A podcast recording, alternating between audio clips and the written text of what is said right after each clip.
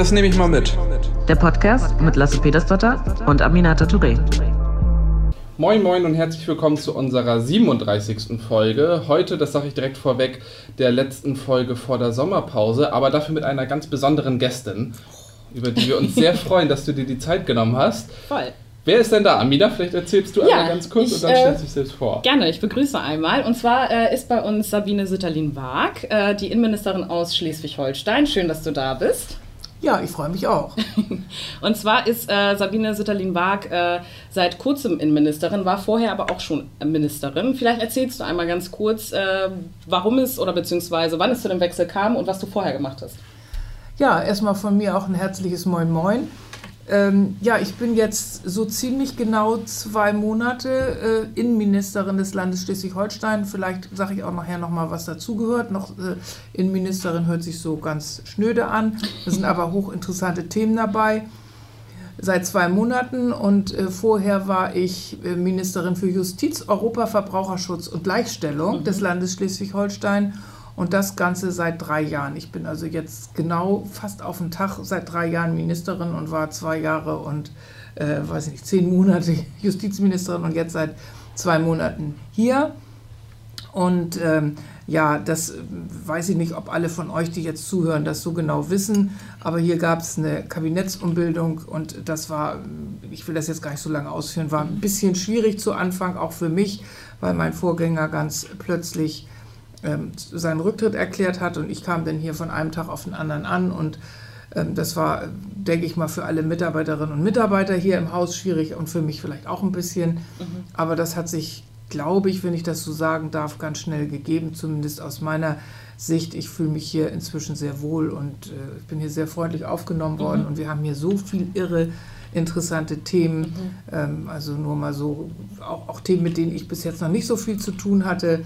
Mit den Themen, mit denen ich schon zu tun hatte, ist auf jeden Fall der Bereich Kommunales, weil ich ganz Ja. viel Kommunalpolitik gemacht habe. Ich war auch mal Bürgermeisterin meiner kleinen Heimatgemeinde Lürschau, das ist in der Nähe von Schleswig, ehrenamtlich natürlich und war da in allen möglichen kommunalen Gremien.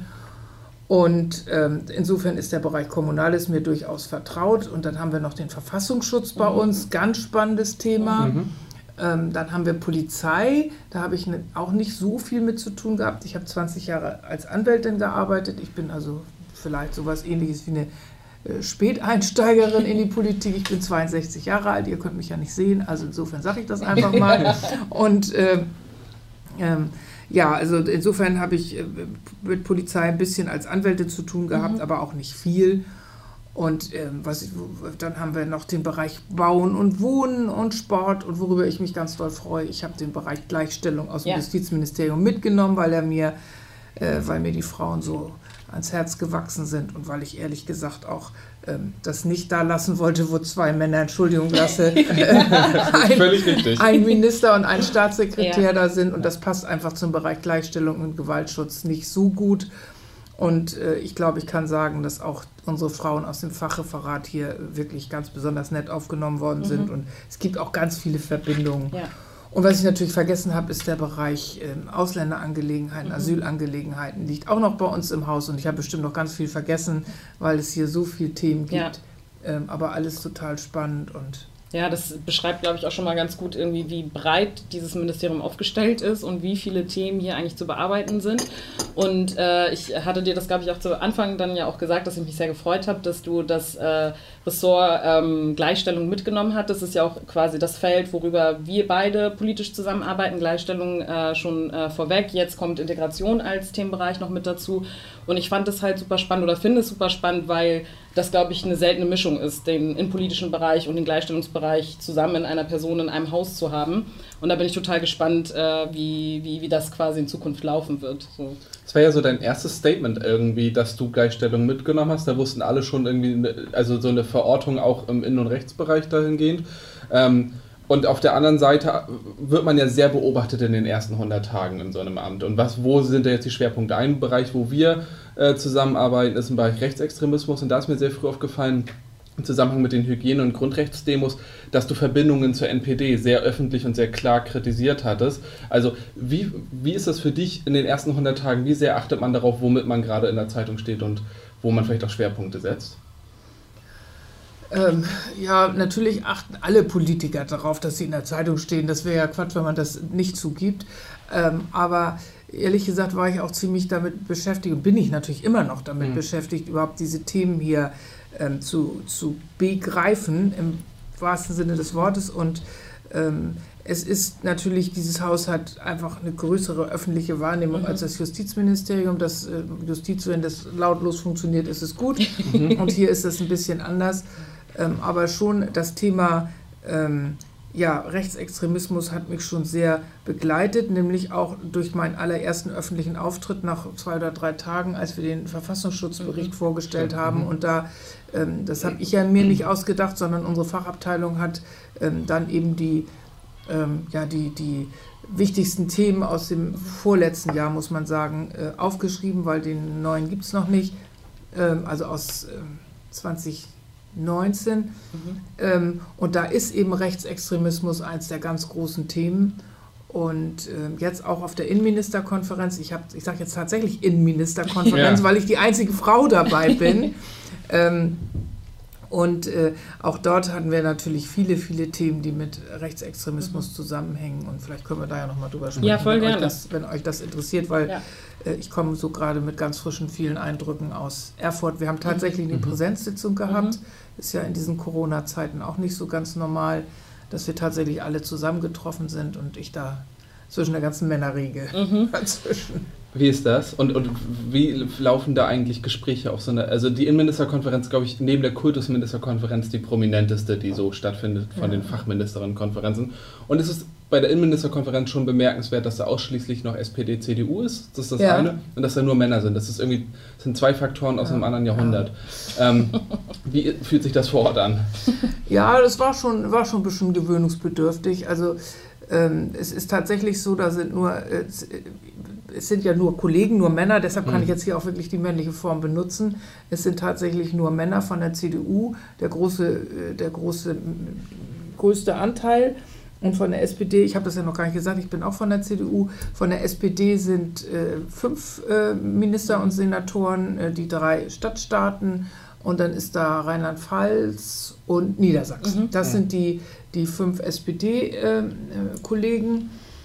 Und ähm, ja, ich wurde da freundlich begrüßt, mhm. da, das kann ich nicht anders sagen. Und äh, so nach dem Motto, ach ja, jetzt ist ja auch eine Frau, aber ähm, es wurde da nicht so riesengroßer Wert drauf gelegt. Und das finde ich ja auch gut. Das ja, ist ja, ja. Gleichstellung. Ja. Also, dass man jetzt nicht irgendwie das Gefühl hatte, die machen da nur ein riesen Bromborium, das war mhm. nicht der Fall. Also irgendwann habe ich dann mal gesagt, weil der Terminplan war so ein bisschen äh, so gestrickt, dass ich den auch nicht gleich verstanden habe, weil wir eigentlich nur im Hotel sein sollten und dann hieß es irgendwann, äh, die und die Veranstaltung ist im Kaisersaal. Und ich habe natürlich gesagt, gedacht, der Kaisersaal, weil ich in Erfurt noch nie war, yeah. ist ein Saal des Hotels. Ja. Aber das war in einer in der Altstadt und ganz anders. Und dann habe ich irgendwann mal zu denen gesagt, wisst ihr was, jetzt müsst ihr euch aber doch mal dran gewöhnen, dass eine Frau hier ist. Ich hätte mich noch gerne umgezogen für den, für den Galaabend. ja, nee, auch für diesen yeah. äh, Galaabend. Die Herren, die haben dann eben ihren Anzug an mhm. und die haben ihren Anzug an und ich hatte extra noch mal, ich habe ja gedacht, wenn ich da die einzige Frau bin, kann ich auch mal Kleid anziehen, was ich sonst eigentlich nie tue. Aber, ähm, und naja, das wurde dann nichts. Aber das war auch nicht ganz ernst gemeint ja. und ja, ansonsten, Lasse, du hast gefragt, wie so die Gespräche laufen. Ähm, auf jeden Fall ist es eine andere Gesprächskultur als unter den Justizministerinnen mhm. und Ministern. Das muss man schon sagen. Also da ist, äh, ja, Innenminister sind eben auch irgendwo, wenn man es mal ein bisschen platt ausdrückt, Law and Order. Mhm. Und äh, da muss ich mich immer noch ein bisschen dran gewöhnen. Mhm. Aber ähm, das waren auch, äh, waren auch interessante Ansätze und ähm, es gibt nur einstimmige Beschlüsse, das ja. ist ja auch wichtig, das ja. gibt es bei der Justizministerkonferenz nicht. Mhm. Da wird auch querbeet abgestimmt, mhm. alles irgendwie. Und äh, bei den Innenministern gibt es tatsächlich äh, einstimmige Beschlüsse und dann gibt es so Einigungsrunden, das kannte ich alles noch nicht. Da, wird man, da setzt man sich dann zusammen, also die jeweils die Sprecher sozusagen der beiden äh, ja, sagen wir einfach mal Parteien, ja. die dann sich zusammensetzen und dann so lange miteinander reden, bis man irgendwie einen Konsens gefunden hat. Mhm. Das wiederum finde ich wirklich eine gute, eine gute Geschichte, dass mhm. man dann damit rausgeht. Manchmal muss man ehrlich sein, verwässert das natürlich mhm. ein bisschen, wenn man so ganz lange nach Kompromissen sucht. sucht und, dann, äh, und dann sucht man den allerkleinsten gemeinsamen Nenner und dann Das ist, glaube ich, aber halt auch so ein Punkt. Ich glaube, wir haben schon mal ein paar Mal öfter über die Innenministerkonferenzen oder Fachministerkonferenzen insgesamt auch schon bei, dieser, bei diesem Podcast gesprochen. Selten im Guten. Selten im Guten, das stimmt, genau, weil, das muss man vielleicht auch ein Stück weit sagen für diejenigen, die zuhören, ähm, so Fachminister oder Fachministerinnenkonferenzen sind so ein bisschen so ein intransparentes Gremium, die aber machtpolitisch eine krasse Wirkung haben einfach. Und für uns als äh, Abgeordnete, ja, ja, für uns ist es total intransparent. Also Punkt 1 kriegen nee, wir... ich habe eigentlich über echt gefragt beim zweiten, bei dem zweiten Punkt. Was war der zweite Punkt von mir? Machtpolitisch. Ja, ja das allerdings. nehmen wir so wahr, auf jeden Fall. Als, als einfacher Darüber müssen wir gleich nochmal sprechen. also erstmal, na gut, lassen wir das. Aber ähm, das ist aber spannend, wenn du so einschätzt, dann bewerten wir das nochmal neu. Nee, aber das, was ähm, für uns immer ähm, wieder wichtig ist, gerade für die Themenbereiche, die wir ja auch machen, ein Stück weit, sind bei den Innenministerkonferenzen ja schon immer die Momente, wo bestimmte politische Beschlüsse gefasst werden, die dann Auswirkungen haben auf beispielsweise die Asylgesetzgebung oder sonstiges. Werden bestimmte Abschiebestopps äh, verlängert oder nicht mhm. und so weiter und mhm. so fort. Und das ist ja oft dann ja auch ein Anlass, wo Zivilgesellschaft auf die Straße geht. So, mhm. und dann zum Beispiel sagt, ja, bei der IMK passiert dies und das, äh, das und das muss man jetzt mhm. tun beispielsweise. Deswegen ähm, finde ich es ganz spannend, dass du von den ersten Eindrücken der IMK sprichst, weil es für uns ein totaler Closed Shop ist irgendwie. Und ähm, das aber selbst wenn man, so wie du schon irgendwie davor Ministerin war äh, und davor auch im Bundestag, dazu kommen wir später auch mhm. nochmal, ähm, dass es auch innerhalb von politischen Strukturen oder Prozessen immer Momente gibt, wo man neu in irgendwas ist und ja. sich neu in irgendwas einfinden muss und dass es eigentlich nie aufhört. So, also das finde ich irgendwie manchmal ganz beruhigend, dass das nicht aufhört. Ja, ich hatte mir das ja tatsächlich ein bisschen anders vorgestellt, weil ich dachte, jetzt hast du drei Jahre Justiz gemacht und äh, hatte mich da auch irgendwie gut ähm, an alles Mögliche gewöhnt. Ich hatte ja auch zum ersten Mal in meinem Leben mit Verwaltung zu tun, so mhm. richtig intensiv und habe äh, irgendwie auch versucht, mich an Verwaltungsvorgänge zu gewöhnen. Das ist noch nicht immer gelungen, aber jetzt doch schon ziemlich weit über 50 Prozent. Und ähm, habe ich gedacht, ach ja, das ist doch schön, dann machst du das noch zwei Jahre bis zur Landtagswahl und dann gucken wir mal weiter. Aber ähm, dann kam es wie manchmal im Leben auf einmal anders mhm. und dann ist es genau wie du gesagt hast, man muss wieder komplett alles neu lernen. Mhm. Ne? Und das äh, ist, ist ja auch spannend. Also ich mache das eigentlich gerne. Ich bin nicht jemand, der sagt, ich muss immer alles gleich mhm. machen und es muss immer alles gleich sein. Ähm, also ich, das finde ich ganz schön. Aber so, ich, ich weiß das, ich kenne das so von mir, so wenn so, so Konferenzen sind, da muss man sich ja auch erstmal so ein bisschen einfinden. Ja. Man muss erstmal wissen, wie, wie, wie arbeiten die da, mhm. was sind das für Leute, mit denen du da zusammenarbeitest. Ich kannte dich ja auch ja, ja. gar nicht. Ich kannte ja.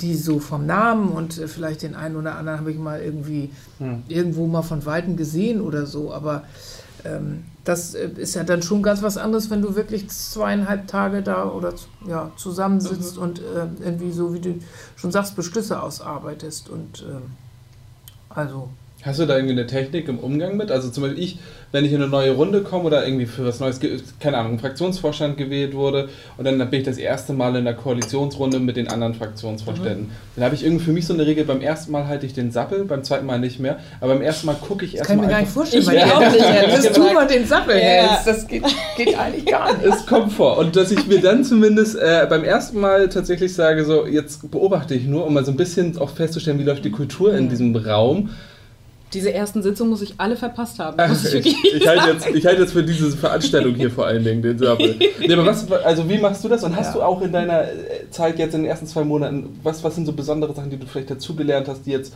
irgendwie nochmal ganz spannend sein können? Also wie wo du das eben sagtest, du hältst den Sabbel, das mache ich auch. Ähm, ich ich höre auch immer mal zu und auch manchmal länger noch, bis ich mich mhm. auch, äh, ja, ehrlich gesagt, selber so weit wohlfühle mhm. und auch so das Gefühl habe, du kannst jetzt auch zu den Themen was sagen, weil mhm. ich das nicht so gerne mache, zu Themen was sagen, wo ich überhaupt keine Ahnung mhm. von habe. Und äh, das ist ja äh, mhm. leicht verbreitet und ich will das auch nicht ja. ausnehmen, dass, dass ich das auch mal mache. Also das wäre ja nur alles Quatsch, wenn man das nicht zugibt, aber äh, eigentlich mache ich ganz gerne so einmal wissen, worüber man mhm. redet. Und das hat man meistens in der ersten Sitzung noch nicht drauf, mhm. dass, dass man das wirklich nicht kann. Und manchmal dauert es bei mir auch noch länger, dass man wirklich äh, so weit fit ist, dass man auch was sagen kann. Also insofern kann, kann, ich das gut verstehen. Allerdings habe ich bei dieser Sitzung tatsächlich, offensichtlich war ich gut vorbereitet, mhm. ich wurde gut vorbereitet, will ich mal so sagen, äh, doch an einigen Stellen was gesagt, weil auch Schleswig-Holstein äh, einmal eine Protokollerklärung abgegeben mhm. hat. Da äh, weiß nicht, ob das jetzt hier interessiert, muss ich auch nicht im Detail erzählen. Das heißt also, Protokollerklärung heißt nur für euch, die ihr dazu hört, ähm, dass man nicht ganz der Meinung ist wie dieser mhm. Mehrheitsbeschluss, mhm. sondern dass man einfach zu, äh, zu Protokoll nochmal sagt, ähm, grundsätzlich kann ich das mittragen, aber an dem und dem Punkt habe ich ein bisschen Bedenken. Ja. Und das haben wir, habe ich für Schleswig-Holstein an einer Stelle gemacht. Und ähm, ja, so das, da war ich dann auch wirklich gut vorbereitet hier aus dem Haus, mhm. dass ich dann auch wusste, dass ich das was sagen konnte. Und ja, da sind natürlich auch, obwohl das Innenministerkonferenz heißt, sind also tatsächlich die Integrationsthemen ja, mhm. Amina, du hast das ja angesprochen, die sind ja auch immer da präsent und äh, das ist, es gibt zwar auch eine Integrationsministerkonferenz, ja. habe ich mir sagen lassen, ja. aber ähm, da doch viele Innenminister auch dafür zuständig sind, mhm. wird es auch dort besprochen und manche sind auch, ähm, genau wie wir das hier in Schleswig-Holstein organisiert haben, für Sport zuständig, mhm. sodass äh, Sportthemen dann auch gelegentlich mal vorkamen ähm, und Kommunales auch. Ähm, jetzt geht es natürlich dann insbesondere um Corona, wie man mhm. die Kommunen, also die Städte und die Gemeinden und die Kreise ähm, vielleicht dann somit so ausstattet, dass sie auch die Folgen der Corona-Krise irgendwie ja. bewältigen. Das war auch ein Thema, das wir da mal im Kollegenkreis drüber gesprochen haben. Aber wie, ich habe es ja schon gesagt, so ganz doll äh, habe ich mich da auch nicht, mhm. nicht bei allen Themen sofort mhm. zu allen immer gemeldet. Muss man vielleicht auch ja. nicht. Ja, und ich finde das ehrlich gesagt auch immer ganz spannend, weil Politik ist natürlich ein Umfeld, da wo es ganz oft immer darum geht, dass man immer sofort irgendetwas mhm. sagt und irgendwie lautstark wahrgenommen wird und so weiter. Und es oft ja auch immer fälschlicherweise als Schwäche wahrgenommen wird, wenn man nicht immer sofort laut rumbrüllt und irgendwas sagt. Und das ist bei mir persönlich immer so, so, so, da, da bin ich immer in so einem ja, in so einem Zwiespalt manchmal, weil ich dann ganz oft auch in den ersten Sitzungen so denke, oh, eigentlich, keine Ahnung, will ich jetzt erstmal kurz gucken, wie ist die Stimmung, was kann man dazu sagen und so weiter. Und dann hat man manchmal das Gefühl, so, okay, muss ich jetzt trotzdem was sagen, um einfach diesen Punkt, der mir sehr wichtig ist, trotzdem nochmal machen zu können. Ähm, aber ist vielleicht auch für viele Leute, die überlegen, äh, in politische Räume reinzugehen, spannend zu hören, dass man das auf unterschiedlichen Ebenen trotzdem auch durchdenkt und überlegt, äh, wann und wie positioniere ich jetzt mal meinen Punkt. So. Ja, aber das ist auch so, das ist tatsächlich, aber auch in vielen Runden, ich glaube, das kennt ihr beiden auch, dass es immer wieder so Themen gibt, wo, wo man sagt, ja Mensch, jetzt ist eigentlich auch gut, jetzt können wir auch mal aufhören. Mhm. Und dann ist aber wirklich alles gesagt, wie das so schön heißt, aber noch nicht von mhm. jedem. Mhm. Und das war äh, bei der Innenministerkonferenz auch so. Und äh, wir hatten ja auch ein Thema, was ja auch einigermaßen prominent, äh, wir hatten ja viele Themen, aber eins, was einigermaßen ähm, diskutiert wird im Moment, ist eben die Frage des Antidiskriminierungsgesetzes mhm. aus mhm. Berlin. Landesantidiskriminierungsgesetz heißt mhm. es ja genau genommen. Und da war es dann eben auch so, dass äh, in diesen Vorrunden, das ist also nicht alles immer die Hauptkonferenz, ja. sondern da sind etliche Vorrunden, die dann so, wo alles Mögliche vorbesprochen wird. Und da gab es dann auch für den Berliner Kollegen, äh, das ist ja ein Berliner Landesgesetz, das ist also kein Bundesgesetz. Wenn man immer sagt, das kommt aus Berlin, denkt man immer, das ist ein ja, Bundes, aber es ist ein Landesgesetz. ja. Und das war schon, ähm, das ist schon sehr, sehr heftig da diskutiert worden, auch über eine lange Zeit. Und da war es dann wirklich so, obwohl ich das Gesetz ähm, vom Grundsatz äh, ist das völlig in Ordnung, aber wie es so auf die Polizei wirkt, mhm. ist schon schwierig. Und ähm, der Berliner Kollege hat auch versucht, das so zu erklären, weshalb und wieso das so gekommen ist. Aber der hat da ordentlich, um es mal deutlich zu sagen, Klassenkeile gekriegt. Mhm. Und nachher tat er mir fast ein bisschen leid, weil das mhm. war so intensiv. Mhm. Und da war das auch so, dass jeder noch mal was sagen musste. Mhm. Und da habe ich mich natürlich zurückgehalten. Mhm. Da, da geht es also einfach um die Frage, ob die Situation in Berlin jetzt für die Polizeibeamten ja. so ist, dass die Länder noch Polizeibeamten Beamtinnen und Beamte nach Berlin schicken mhm. können mhm. oder ob man sagt, äh, das ist mir jetzt für den einzelnen Beamten zu viel. Mhm. Aber du hattest dich dann ja auch schon dazu positioniert und gesagt, du siehst da kein Problem da drin, wenn schleswig-holsteinische also, Polizistinnen dorthin gehen. Oder? Es ist, es ist ein, finde ich, ein schlechtes politisches Zeichen für mhm. die Polizei. Ich sage das jetzt ganz deutlich, mhm. nur für die Polizei, weil es ja darum geht, dass man, äh, es ist keine richtige Beweislastumkehr. In Deutschland haben wir ja immer so dieses System, dass ähm, ja erstmal derjenige, der was will im Zivilrecht, muss seinen Anspruch beweisen. Der muss also sagen, warum er was von jemand anders will. Und im Strafrecht ist es ja so, dass der, der Ankläger, das ist ja der Staat, der muss dann beweisen, dass der Bürger in dem Sinne irgendwas gemacht hat, was nicht richtig war. Und da geht es jetzt darum, dass man eben äh, so eine, so eine Beweiserleichterung hat und das ist dann für die Polizeibeamten tatsächlich vielleicht in der Situation dann ein bisschen schwierig, wenn sie äh, irgendwie polizeilich tätig werden und dann wird ihnen Rassismus vorgeworfen und dann müssen sie beweisen, dass das kein Rassismus war, sondern dass sie eine äh, in Anführungsstrichen normale Polizeihandlung begangen haben. Und das war so der Diskussionspunkt. Und ähm, ich hatte aber äh, mich dann hier im Haus auch schon vorher informiert, weil ich mir ja dachte, dass das ein Riesenthema wird. Und äh, aus dem Berliner Gesetz geht hervor, dass dieses, was ich eben versucht habe zu erklären, nur für Berliner Beamte mhm. gilt und nicht für die Schleswig-Holsteiner, die sozusagen den Berlinern äh, helfen, der Berliner Polizei. Da gibt es ja so, so. Abkommen mhm. äh, zwischen den Bundesländern. Das kann man sich ja vorstellen, das wisst ihr mhm. ja auch alle bei den großen Fußballspielen zum mhm. Beispiel. Das können ja nicht die Berliner die Berliner Polizei alleine machen. Dann gibt es Abkommen mit den ja, Bundesländern. und darum geht es, wenn dann zum Beispiel schleswig-holsteinische Beamte nach äh, Berlin müssen, dass die nicht nachher da stehen und sagen, uh, und was ist jetzt? Und jetzt habe ich ein Disziplinarverfahren am Hals und all sowas. Das ist ein bisschen wie bei der Kennzeichnungspflicht, die ja dann auch, wenn man genau. in anderen Bundesländern ist und man selbst hat keine Kennzeichnungspflicht, die genau. dann nicht jeweils auch genau. da gilt. Umgekehrt ist es dann aber mit anderen Bereichen des Versammlungsrechts, was dann ja für das Bundesland selbst gilt. Ich erinnere mich noch, ich weiß nicht, wenn ich auf Demonstrationen in, Neu, äh, in Neumünster schon in Nordrhein-Westfalen oder so war, habe ich vorher das Versammlungsrecht der jeweiligen Orte geguckt, wo ich demonstriert habe, damit ich jeweils ein bisschen die Rechte einschätzen kann. Da ist ja. natürlich dann irgendwie so ein bisschen die Differenz. Mhm. Also das, das war schon ein Riesenthema. Mhm. Das, also gerade bei dem, bei dem Gesetz oder auch bei der gesamten Debatte um Polizei und Rassismus finde ich das super schade, dass also kann ich mir gut vorstellen, wie so eine Debatte dann quasi auf so einer IMK abläuft, aber wie sie auch in den letzten Wochen insgesamt mhm. geführt worden ist, finde ich das total schade, in welche Richtung sich das entwickelt. So und auch gerade in Bezug auf das Landesantidiskriminierungsgesetz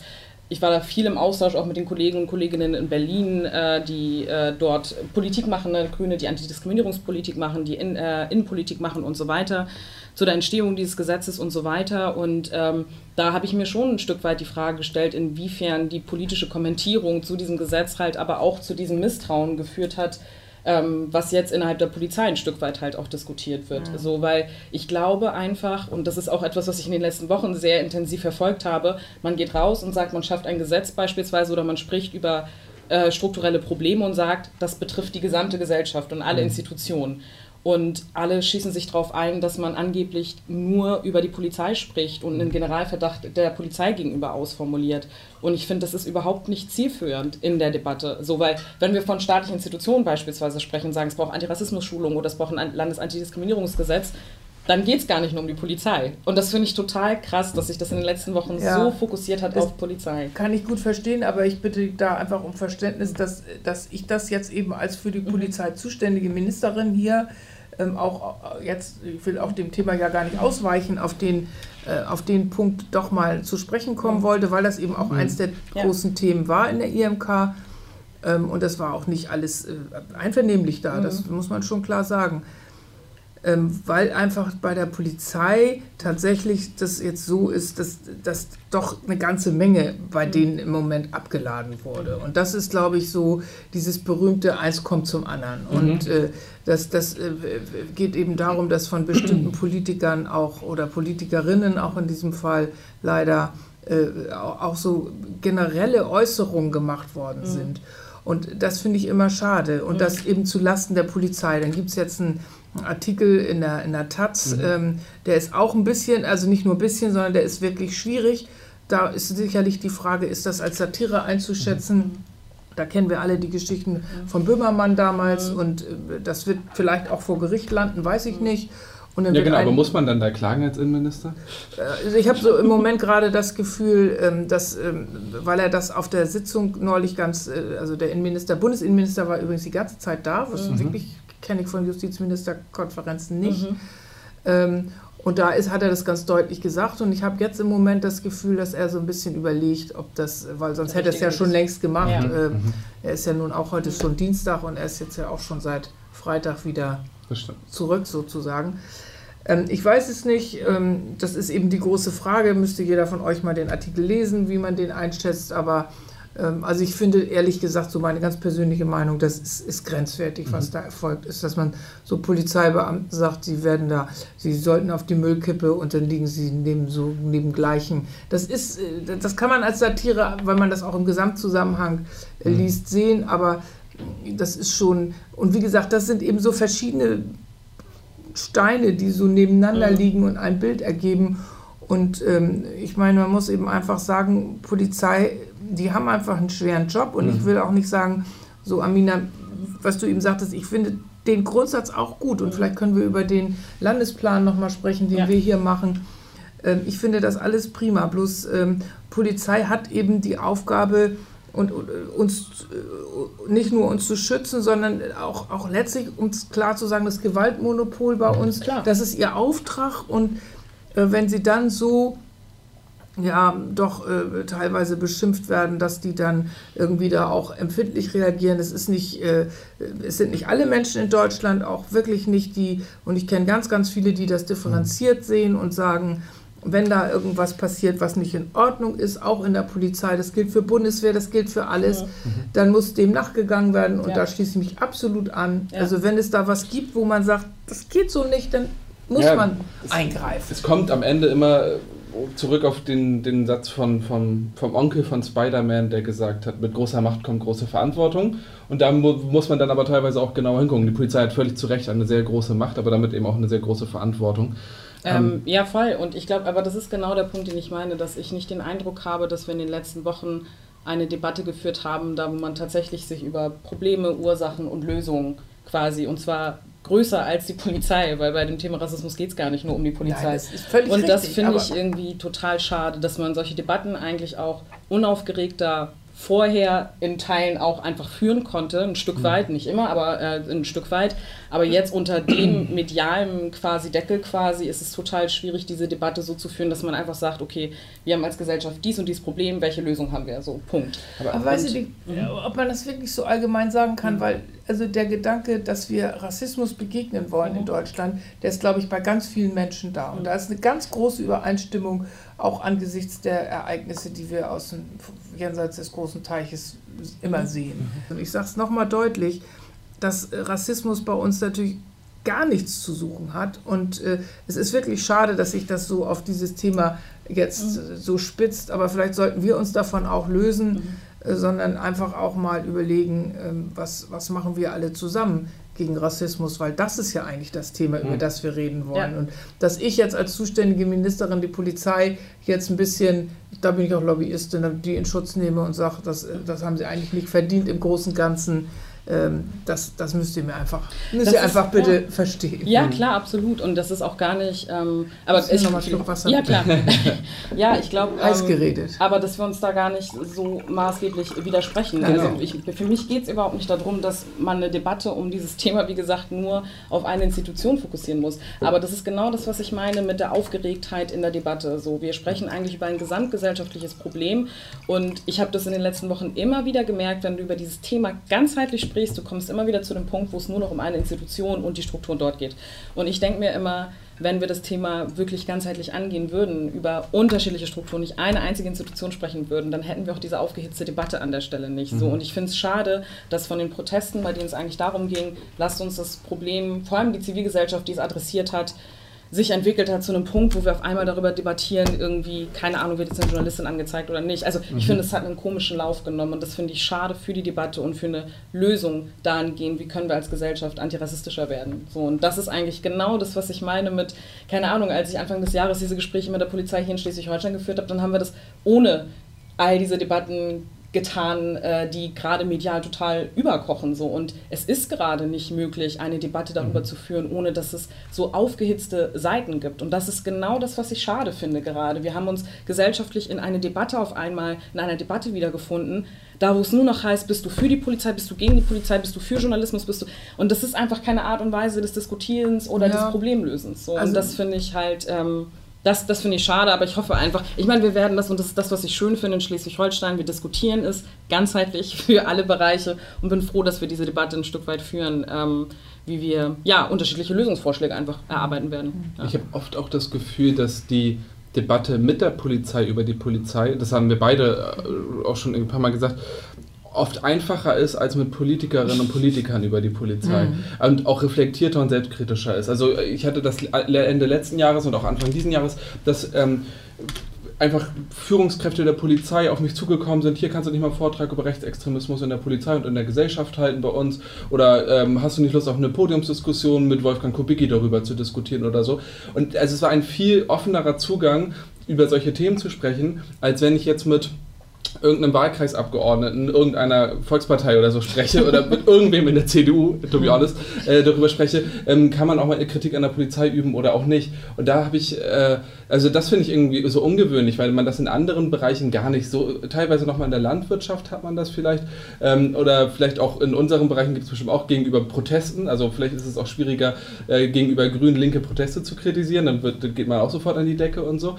Ähm, aber das finde ich irgendwie immer schade, weil man tatsächlich in der internen Debatte oft weiter ist. Und ich habe einen viel besseren Zugang und Debatten mit der Polizei, die, die, die mich kritisieren und ich sie und irgendwie alles auf Augenhöhe und fair, ähm, als das dann in der öffentlichen Debatte manchmal so wirkt. Und mhm. das finde ich eigentlich schade, weil man nicht so richtig vorankommt dann manchmal. Ja, aber ich, ich sage es nochmal, ich glaube schon, dass auch viele Menschen bei uns hier in Schleswig-Holstein und auch in Deutschland über dieses generelle Thema schon sprechen wollen. Ja. Und, oh, ja, das ja, und ich glaube auch, wenn sich dieser ähm, ja, diese, diese aufgeregte Stimmung, von der ihr sprecht, auch so ein bisschen widerlegt, dann kommen wir vielleicht wieder in die Situation, dass wir uns allgemein mal darüber unterhalten können. Was wir machen können. Ja. Was ist eigentlich mit Menschen, ähm, die, die irgendwie klein bisschen anders sind? Und das, mhm. das geht ja nicht nur um Rassismus, sondern es geht um viele andere Dinge auch.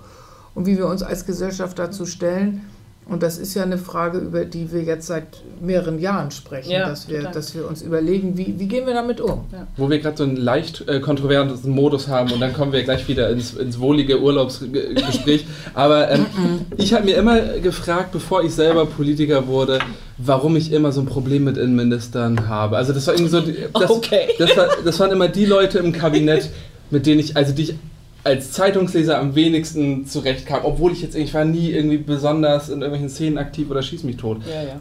So, und ähm, ich habe mich immer gefragt, wird man im Amt zum Hardliner oder wird man Hardliner, damit man ins Amt kommt? Und ich habe sowohl, also das will ich auch sagen, bei dir überhaupt nicht das Gefühl, dass du Hardlinerin bist.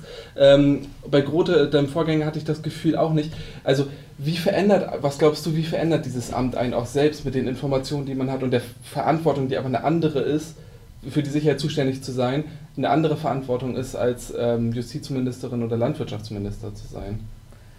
Also ich hoffe, dass einen das nicht so doll verändert, aber das mhm. weiß ich natürlich noch nicht. Da müsstet ihr mich nächstes Jahr fragen oder mir das wir. auf den Kopf zusagen, weil ich finde, das ist ja immer diese Balance zwischen Freiheit und Sicherheit, die wir haben. Ja. Ne? Das, geht, mhm. das ist ja das, was wir auch jetzt bei Corona immer wieder ja. diskutieren. Und das hat man als als Innenministerin ja genauso, dass man sich überlegt, äh, natürlich ist man für die Sicherheit zuständig und dann letztlich auch für die Menschen, die die Sicherheit äh, gewährleisten. Mhm. Das ist man bei Justiz aber in etwas anderem Maße, weil die Richter sind, Richterinnen und Richter sind ja unabhängiger mhm. als äh, Polizeibeamtinnen und Polizeibeamten.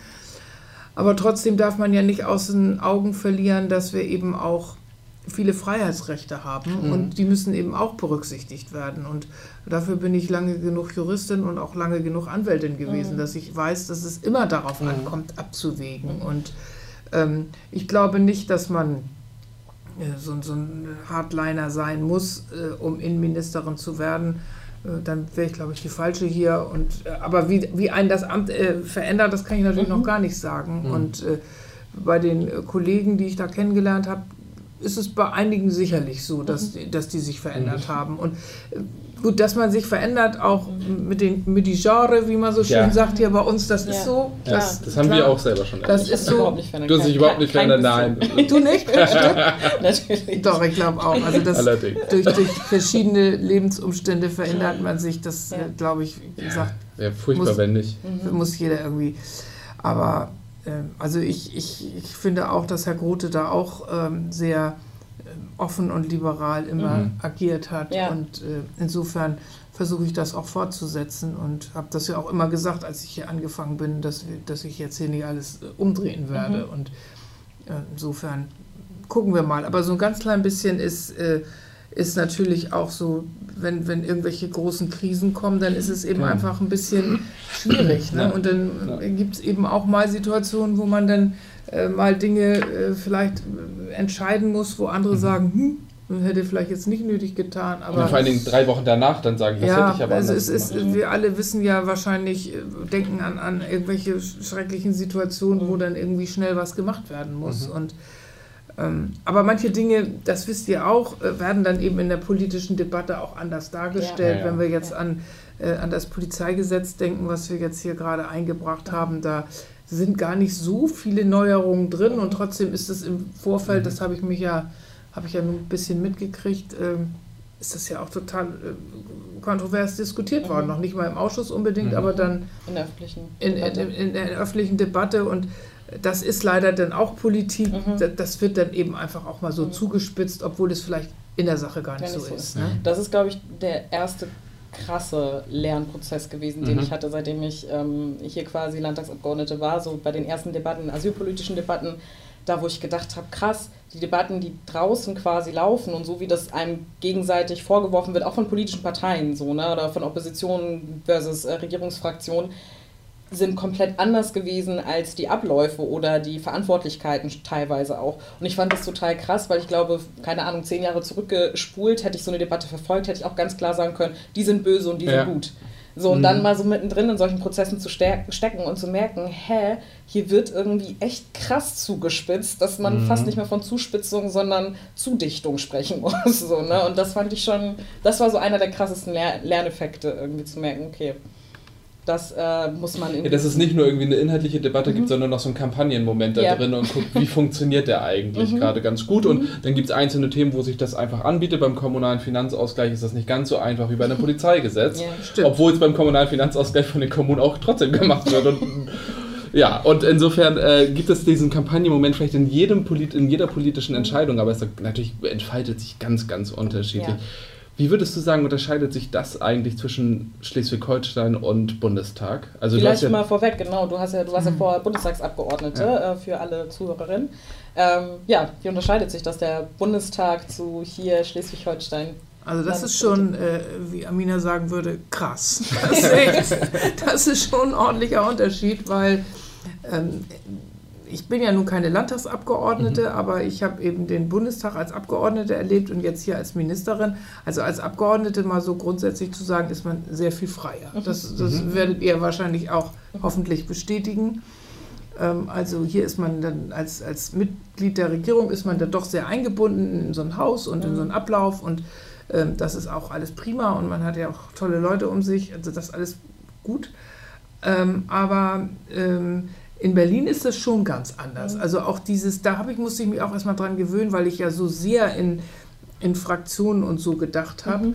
Und ich hatte in Berlin auch Themen, wo wir wirklich, ähm, ich war zuständig für Familienrecht und ich hatte gedacht, naja, jetzt hast du als Anwältin so viele Jahre immer ähm, das als Anwenderin sozusagen, als Rechtsanwenderin und dann war ich ja auch der Meinung, dass da vieles unbedingt reformiert werden musste und Unterhaltsrecht und was ich mir alles ausgedacht hatte.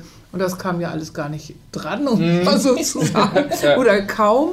Ähm, Ich habe am- meine erste Rede für die, E- die Ehe für, zur Ehe für alle gehalten und an dem Tag, als die Ehe für alle beschlossen wurde, bin ich zurückgetreten. Habe ich noch mit abgestimmt. Ach krass. Natürlich dafür gestimmt, als eine von 62 CDU-Abgeordneten von 300, ich weiß was ich, wie viele wir da waren. Wahnsinn.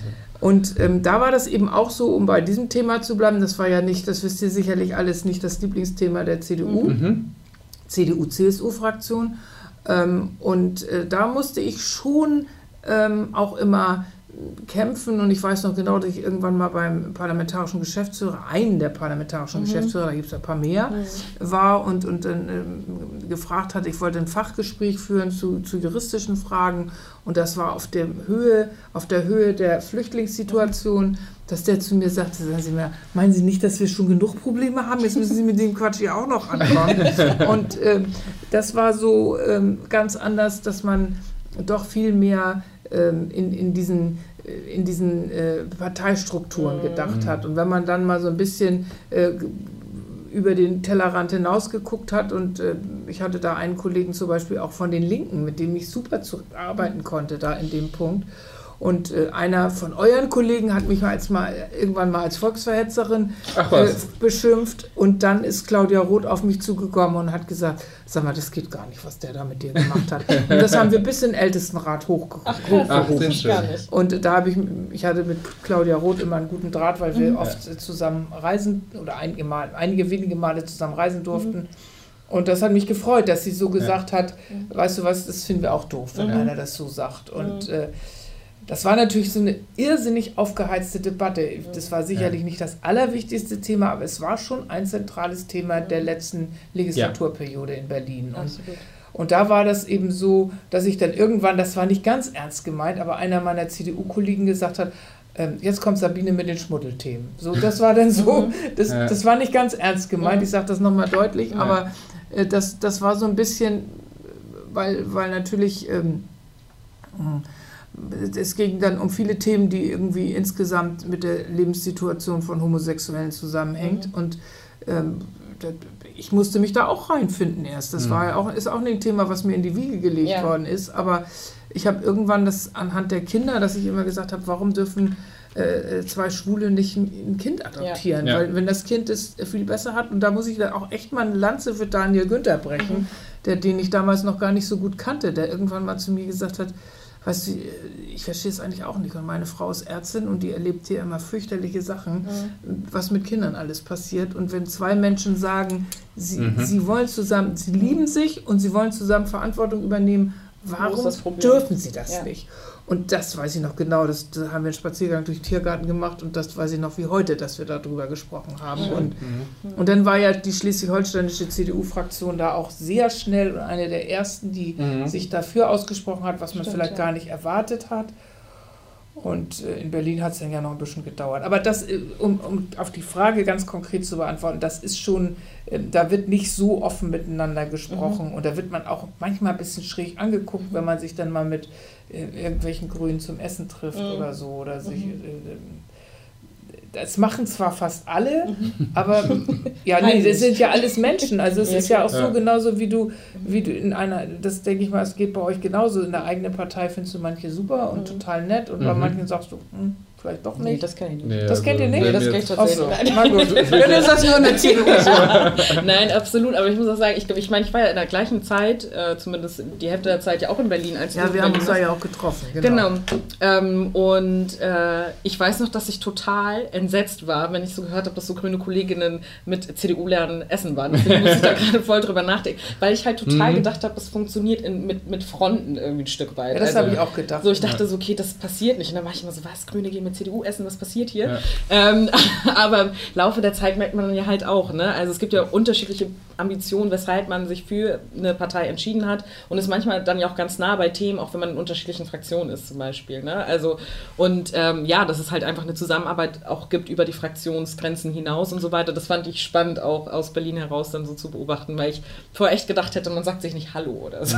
Apropos äh, Hallo, das Gegenteil von Hallo ist Tschüss. Was für eine Überleitung. Äh, wir haben nur noch etwa fünf Minuten Zeit und wir haben hier in dem Podcast eine Kategorie. Der Podcast heißt ja, das nehme ich mal mit, dass wir immer kurz ansprechen, was wir diese Woche, wir machen den wöchentlich oder allgemein, äh, du kannst jetzt grundsätzlich dich drauf beziehen, mitgenommen haben. Also etwas, was man irgendwie neu dazugelernt hat, etwas, was man mitgenommen hat, was irgendwie anders war oder was einen in dieser Woche beschäftigt hat. Und da würde ich jetzt gerne einmal überleiten, obwohl ich noch ganz viele Fragen an dich hätte, die stelle ich dir einfach irgendwann mal, weil in Schleswig-Holstein darf man sich auch parteiübergreifend treffen. Ähm, das machen wir. Wunderbar. Amina, was hast du mitgenommen? Da kannst du so lange noch überlegen. Ähm, du fängst an.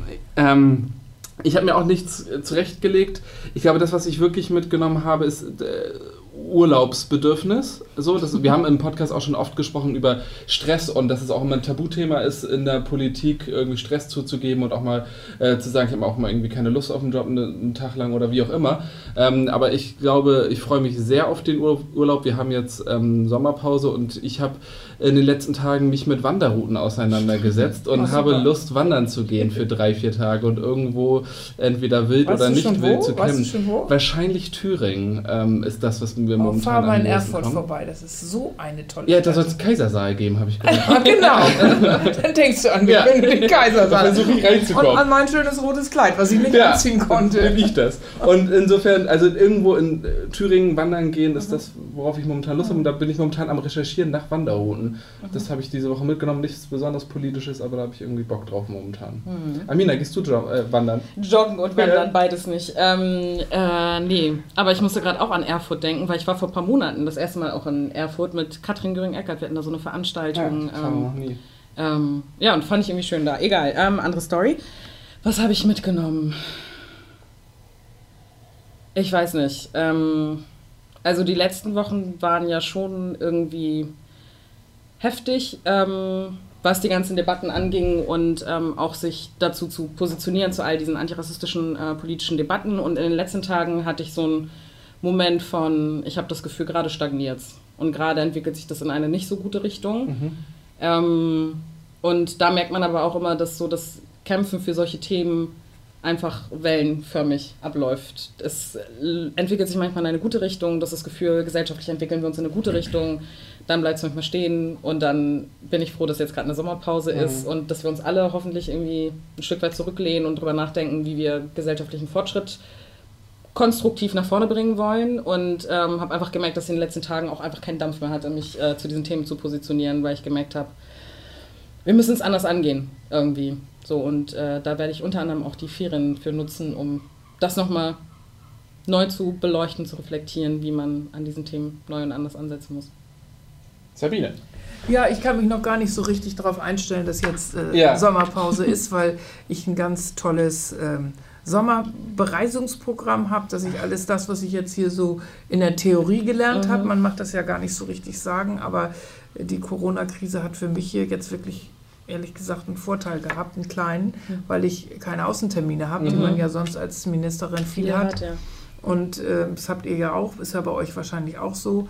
Und ich hatte jetzt eben Gelegenheit, hier ganz viel im Haus äh, zu hören, zuzuhören und zu lernen. Und jetzt habe ich so die Gelegenheit, dass ich einige Institutionen besuchen mhm. kann. Also wir haben überall verschiedenste, in der Landesunterkunft war ich schon mhm. zweimal und und, aber da fahren wir sicher auch noch mal hin und dann fahren wir mal zur Wasserpolizei mhm. und dann fahren wir aber auch zu den Kommunen und gucken uns, äh, versuchen auch durchs ganze Land zu reisen. Ja. Da freue ich mich ganz doll drauf, auf diese drei Wochen, dass man äh, da auch mal jetzt mit Menschen wieder, äh, mhm. nicht nur mit Kontakt. den Menschen hier im Haus, sondern auch mit anderen, die einem sicherlich da auch noch mal ganz andere Ideen mitgeben.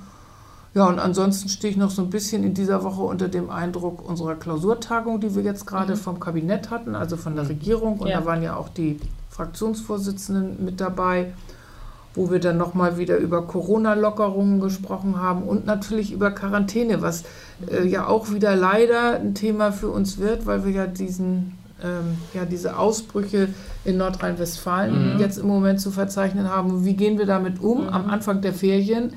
wenn jetzt viele Gäste, wo wir uns ja eigentlich freuen, wenn die aus Nordrhein-Westfalen kommen, mhm. zu uns nach Schleswig-Holstein, aber was machen wir denn, wenn die da kommen und die bringen hier mhm. die, die Coronaviren mit? Mhm. Also das muss ich sagen, und da haben wir heute Nacht auch lange diskutiert. Da sage ich ja immer, das können die Grünen immer besser. Die, die sind irgendwie Nachtsitzungen ja, eher gewohnt. Und äh, äh, ja, ihr diskutiert ja auch anders als wir. Das ist, äh, habe ich ja auch alles inzwischen gelernt. Das lernt man ja auch bei Jamaika. ja. Und ähm, das war heute, das ging also heute Nacht nur bis um 12. Das mhm. letzte Mal haben wir irgendwie zwei, glaube ich, da mhm. gesessen. Da war ich echt fertig. Heute Nacht ging das. Also das war okay. ähm, aber wir haben eben ganz lange auch über Geld gesprochen, über mhm. Haushalt und wie machen wir das mit dem ganzen Geld, was wir jetzt ausgeben. Mhm. Also da stehe ich noch so ein bisschen unter dem Eindruck. Und das, ähm, aber was ich, wenn, wenn ihr fragt, was ich mitgenommen habe, dass ich wieder das Gefühl hatte, das hört sich jetzt so nach pathetischem Abschiedswort an, aber das dass, äh, ja, dass, dass Jamaika einfach super ist. Dass das, nee, wirklich, dass das, heute habe ich das wieder gemerkt. Wir waren auch in vielen Dingen ähm, nicht einer Meinung und einer eurer Regierungsmitglieder ist auch einmal da ein bisschen, äh, wurde ein bisschen böse mhm. und ähm, das ging dann aber alles irgendwie wieder ganz schnell, dass man sich da eingefangen hat und äh, das ist einfach, finde ich, äh, das ist ein, schönes Gefühl, dass das mhm. immer noch läuft und wir gehen jetzt ja doch so langsam auf die Wahlen zu ja. in Schleswig-Holstein. Und trotzdem äh, habe ich so den Eindruck, man kommt immer wieder zusammen. Die Diskussionen werden härter, klar, mhm. aber das macht ja das auch stimmt. nichts. Wir sind ja nun auch alle nicht so irgendwie finde ich, so aus Zucker, dass wir ja. sagen, das, das ja. kann man nicht aushalten. Ja. Ich finde immer, wenn das in vernünftigem Ton ist und wenn man sich hinterher dann wieder äh, genau vernünftig miteinander unterhält, finde ich das überhaupt nicht schlimm und dass man immer mal anderer Meinung ist und äh, finde ja. ich schlimm. Und das, das finde ich war heute, das, das habe ich nochmal wieder mhm. in dieser Woche, habe ich so das Gefühl, das war gut. Und ja. jetzt gucken wir mal, was der Rest, der Rest der Woche bringt. Aber jetzt nochmal ganz kurz abschließend. Ähm, du hast jetzt nur gesagt, was du an Arbeit machen wirst. Hast du kein frei? Doch, okay, gut. Aber die ersten, natürlich, die ersten, nein, nein, nein, nein. Die ersten drei Wochen Äh, die ersten drei Wochen machen wir diese, diese Sommerbereisung, Mhm. wie sich das so schön nennt. Und dann habe ich äh, auf jeden Fall zwei Wochen Mhm. äh, habe ich Urlaub. Okay, ja, Okay. sehr Dann gut. Dann fahre bin ich beruhigt. fahr ich auch weg. Ich weiß, ich glaube, darf ich nicht sagen, wo ich hinfahre. Besser Mhm. nicht wahrscheinlich, ne? Wegen Corona. aber es ist ja Ich wieder freigegeben. Nein, es ist ja wieder freigegeben, aber Ah, da bist du nicht die Einzige, die dahin fährt. ja. Es ist äh, also sehr, sehr viele so. Okay, das ist irgendwie ganz interessant. Aber ich meine, wenn da wirklich jetzt was ernsthaft schwierig wird, dann kann man ja auch kurzfristig sagen, man fährt eben da ja. nicht nach Italien. So, Ja, ja. Um es zu sagen. Sehr schön. Dann wünschen wir dir ganz, ganz viel Spaß dabei. Vielen Dank für das Gespräch. Mhm. Ja, Äh, voll. Ich fand Ja, das sehr Spaß interessant. Ähm, und dann reden wir in einem Jahr nochmal wieder, Genau. wie sich das Amt auf Ob ich einen dann auch ausgewirkt noch, hat. noch in Order Ob geworden eine bin. Genau, und dann werden wir nämlich, bevor wir reinkommen, nämlich durchsucht. Wahrscheinlich. Bestimmt. vielen, vielen Dank und schöne Sommerpause. Wünsche Ja, ich wünsche ich euch Ja. auch. Und Alle euch auch übrigens, weil das Allen war jetzt unsere auch, ja. letzte Folge in, den Sommer, in der Sommerpause. Vielleicht gibt es eine Special-Folge. Ich sollte das eigentlich nicht sagen, aber ich verplapper mich immer. Ähm, wir sehen uns sonst nach den Sommerferien und ich hoffe, ähm, ihr erholt euch. Bis dahin. Tschüss. Tschüss.